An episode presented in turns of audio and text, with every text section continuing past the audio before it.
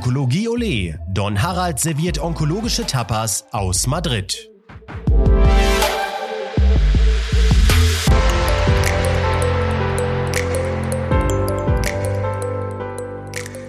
Buenos Dias aus Madrid. Hier ist wieder Harald Müller-Husmann vom diesjährigen ESMO.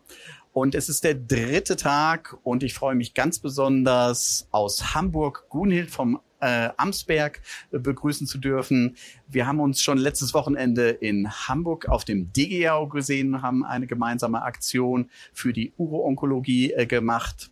Ähm, stell dich doch bitte einmal vor. Ja, hallo auch von meiner Seite aus Madrid. Mein Name ist Gunhild von Amsberg. Ich bin internistische Onkologin, diene aber jetzt seit einigen Jahren den Urologen. Sprich, ich bin hälftig an der Martini-Klinik beschäftigt, habe mich im Rahmen einer Professur auf die Uro-Onkologie konzentrieren dürfen und mache das mit viel Begeisterung. Und ESMO 223 ist begeisternd, muss man sagen. Genau, also denn das war ja das Highlight gestern. Es gab hier wieder Standing Ovation in der Presidential. Was gab's da für Daten? Wieder ist gut. Also ich kann mich an die letzten Standing Ovations zu Zeiten der Charted-Studie beim ASCO erinnern. Danach ist das jetzt schon wirklich lange nicht mehr vorgekommen und wir haben gestern quasi den Wechsel des Standard of Care beim Urothelkarzinom in der Erstlinie mittlerweile wahrscheinlich live und in Farbe miterleben dürfen.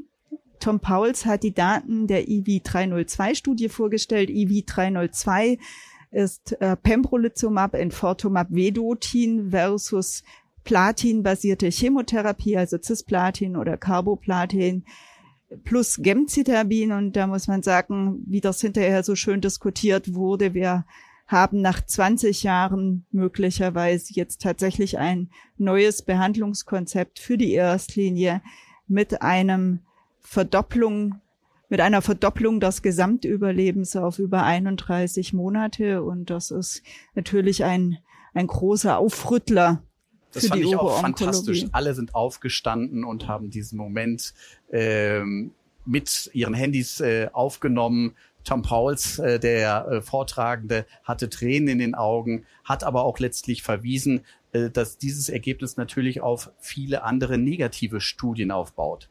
Und besonders tragisch fand ich es auch, denn wir hatten nämlich noch in der Session eine weitere positive Studie, die eigentlich auch den Standard of Care verändert hätte. Ja, das war die Checkmate 901 Studie. CIS-GEM plus Nivo versus CIS-GEM, ähm, auch für First-Line-Urothelkarzinom, zeitgleich im New England Journal of Medicine publiziert. Und ich glaube, wenn so eine Studie gleichzeitig ins New England Journal es schafft, dann heißt das, dass sie wirklich signifikant was verbessert hat. Eben tragischerweise muss man sagen, nicht zu dem gleichen Ausmaß wahrscheinlich wie die EV 302, wo wir einfach eine fantastische Hazard Ratio fürs Gesamtüberleben und fürs progressionsfreie Überleben hinweg durch alle präspezifizierten Subgruppen gesehen haben. Und ja, damit ist leider, scheint leider sozusagen der Moment der Präsentation der Daten für die Checkmate 901 Studie einfach ein Ticken zu spät zu kommen. Ja, ja es war dramaturgisch auch äh, nicht so gut aufgebaut, denn wir hatten erst Tom Pauls gehört, alle haben geklatscht und nachher kam äh, letztlich die andere Studie, die das auch ein schönes Ergebnis gezeigt hat, aber halt nicht, ähm, auch die Diskutantin hatte natürlich auch die Ansprechraten gegenübergestellt und äh, da ist letztlich das Infortumab Vedontin plus Pembrolizumab die bessere Alternative. Na klar, also ich glaube, was man halt sagen muss, der Internet Apollo hat das wirklich schön diskutiert und auch versucht fair zu diskutieren, aber was halt auch die 901 letztlich nicht ermöglicht hatte, war der Einschluss von cisplatin unfitten Patienten. Und da wissen wir ja quasi vom Atezolizumab, dass Cisplatin offensichtlich den Unterschied macht in dem Zusammenhang. Das war smart gedacht, aber falsch letztlich im, im Ende, weil wir haben für die äh, Pembro EV eine All-Comer-Population in Anführungszeichen insofern, als dass da eben Cisplatin und Carboplatin im Vergleichsarm gegeben werden konnte und damit wir eben nicht eine so selektionierte Patientenpopulation haben, was natürlich auch für eine potenzielle Zulassung schon ein wichtiger Unterschied sein wird. Mhm. Was gab es aus deiner Sicht denn noch beim Urothelkarzinom? Also ich glaube, zwei Sachen sollte man in dem Zusammenhang erwähnen. Wir haben ja beim die Tour-Studie gesehen. Tour ist eine Studie, die Biomarker selektioniert, Patienten ausgewählt hat. Die mussten alle eine FGFR-Alteration haben. Und äh, da haben wir einmal noch mal ein Update zur Kohorte 1 gesehen mit Subgruppenanalysen, wo wir gesehen haben, dass zum Beispiel die Patienten mit Upper Tract Urothelial Carcinoma auch besonders von der Kombination profitieren, dass es wichtige sekundäre Endpunkte gibt, die für den Einsatz von Erdafitinib im Vergleich zur anderen Chemotherapie im Prinzip, ähm, also Docetaxel oder Winflonin nach CPI, also Checkpoint-Inhibitor Vorbehandlung spricht. Das ist sicher auch, auch gut als Signal erstmal für die uro-onkologische Community, dass wir wegkommen von so einer All-Comer-Population aber dann ist auch die Kohorte 2 gezeigt worden, hier jetzt beim ESMO. Und da hatten wir Patienten drin, die noch keinen Checkpoint-Inhibitor vorher hatten. Und im Vergleich zu Pembro erstaunlicherweise, obwohl die Patienten überwiegend PDL1 Low Expressor waren, haben wir keinen signifikanten Vorteil für das Ertafitinib gehabt, was das OS angeht. Ein besseres PFS, eine bessere, bessere Response Rate. Da gibt's noch viele ungeklärte Fragen, zum Beispiel, was die Patienten danach bekommen haben, wie viele von denen möglicherweise doch irgendwie nochmal einen zielgerichteten Angriff auf FGFR bekommen haben. Aber es lässt natürlich so ein kleines Fragezeichen zurück. Spannend war das, war der TAR-Device. Das ist diese die im Volksmund so als Bretzel bezeichnete intravesikale Installation vom, äh, für Chemo mit Gem oder Erdafitinib. Und das ist natürlich schön, weil man da Systemtox sparen kann. Also ich denke, da haben wir beim Urothelkarzinom in der Zukunft sehr viel auch noch zu erwarten, auch äh, nicht nur beim Lungenkarzinom in den frühen Stadien Immuntherapie, auch beim Urothelkarzinom wird da was in Zukunft kommen.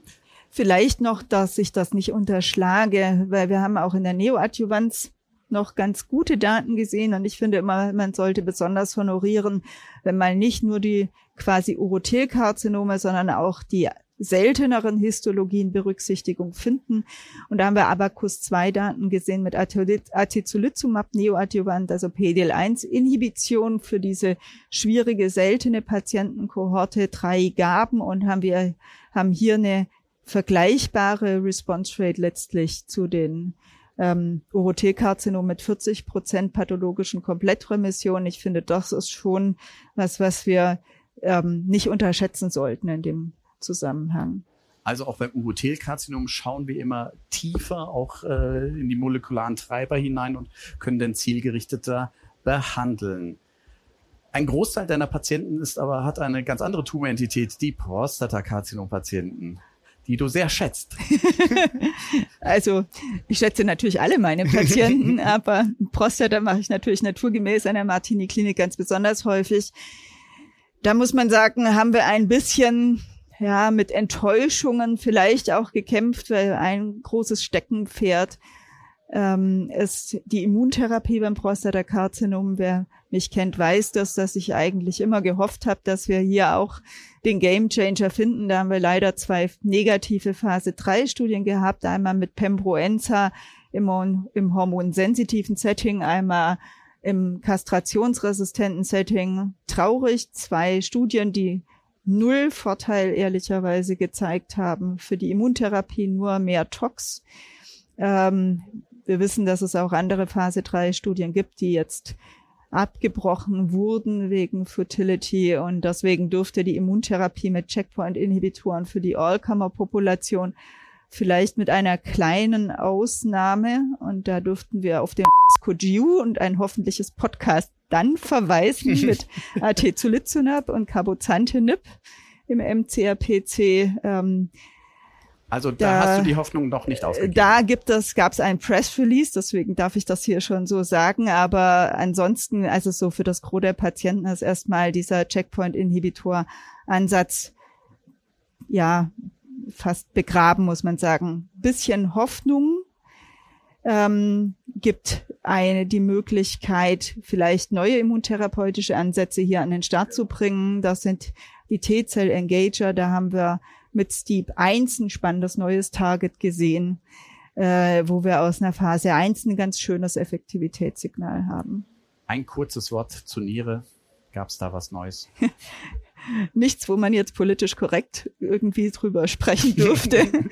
ja, aber weil sehr kritisiert eine Phase 3 Studie aus China mit verhältnismäßig wenigen Patienten, auch eine, ein neuer Checkpoint-Inhibitor mit Axitinib kombiniert. Die Meinung dazu war sehr gespalten in der Community, weil. Also mir kamen die Kurven bekannt vor. Ja, äh, also ich würde es jetzt so nicht wiederholen wollen, aber genau das ist diskutiert worden und natürlich ich fand das ganz charmant gelöst in der Diskussion hinterher, dass man sagte, na ja, alle anderen Checkpoint-Inhibitoren sind in China ja gar nicht verfügbar. Deswegen ist es schön, dass es jetzt die Studie gibt und eine Hoffnung für die Patienten in China, dass da nun auch endlich die Kombiner Erstlinie Einzug halten wird. Und den Rest würde ich, glaube ich, eher mal so unkommentiert stehen lassen wollen. Super, ganz, ganz herzlichen Dank, liebe Gunhild. Ich hoffe auf den GU oder dass wir uns demnächst wiedersehen und bedanke mich ganz herzlich, dass du bei mir warst. Ja, sehr gerne. Spaß gemacht.